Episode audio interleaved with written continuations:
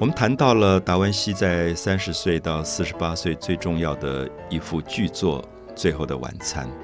那我们也提到这张画所有的历史背景以及圣经里关于这张画的描述。可是我们也希望大家了解到，达文西作为一个了不起的哲学家跟画家，他其实并不完全把这张画当成是一个教会的宣传画来画。他知道耶稣具备某一种预知死亡的能力，所以他就把耶稣放在画面的正中央。我们特别注意一下，耶稣的整个身体构成了一个有趣的符号。如果大家发现，耶稣两个手是张开的，摊在桌子上，所以因此你很清楚的看到，耶稣从他的头部到张开的两个手是一个正三角形。好，我们注意正三角形其实就是一个埃及的金字塔造型。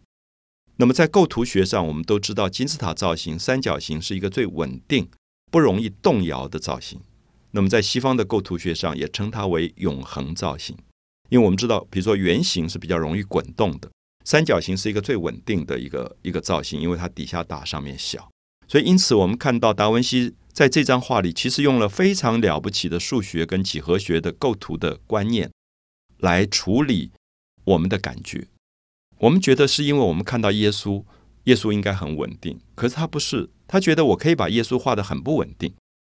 如果耶稣是一个倒三角，他就很不稳定。可是耶稣如果是一个正三角，他就是一个非常稳定的一个状况。所以我们看到耶稣头微微的低着，他的眼睛没有看任何人，他就是一个正三角形。为什么这样处理？因为我们知道达文西认为，如果你真的是一个神，或者你是一个修道者。你对自己的生命何去何从，你是非常清楚的。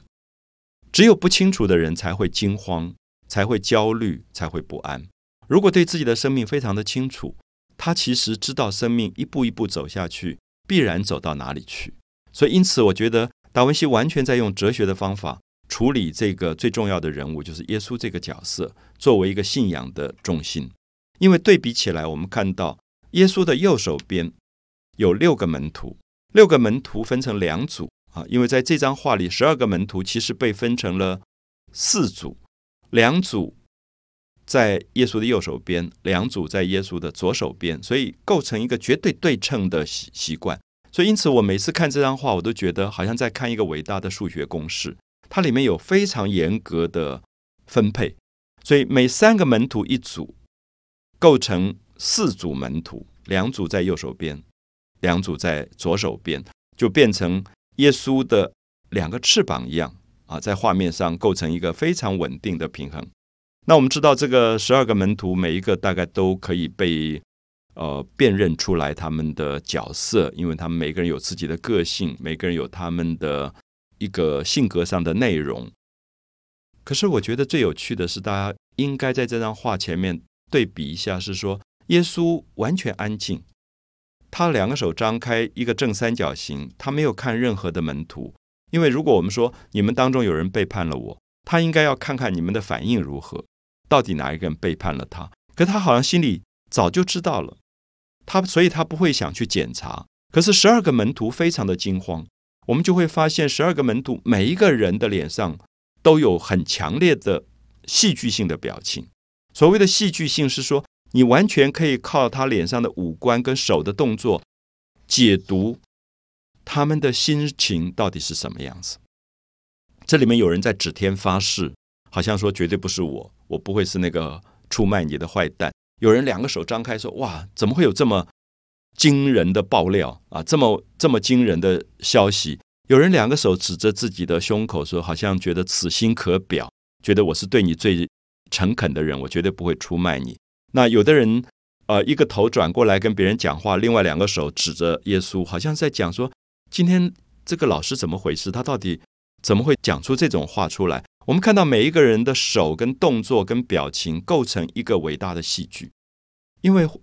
一张画是不会讲话的，它是没有语言的。可是语言是什么？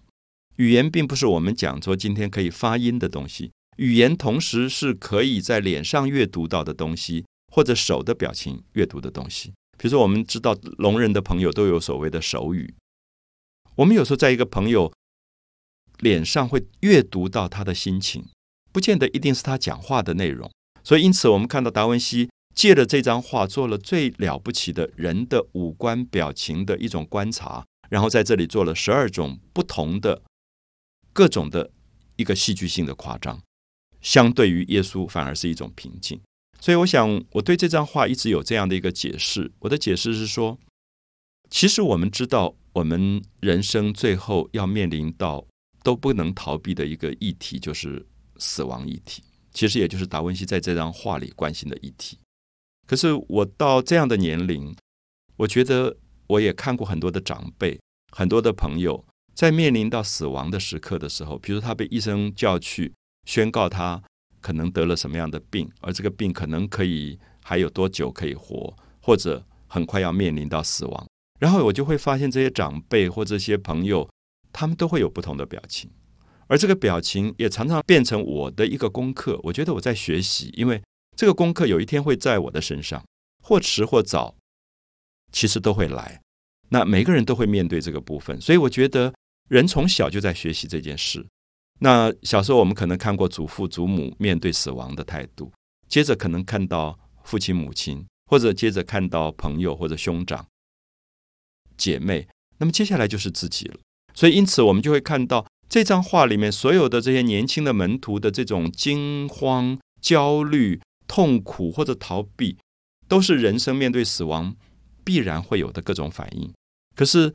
达文西把耶稣处理成一清如水，因为毕竟他是一个修道者，他好像觉得一个修行者修行所谓何来，其实是为了让你的生命面对所有人生的现象的时候，有跟其他人不一样的平静。所以这个部分，我觉得是达文西在处理这张画非常了不起的一个隐喻的暗示。所以他其实已经把宗教的题材转成了一个人间的功课来做了。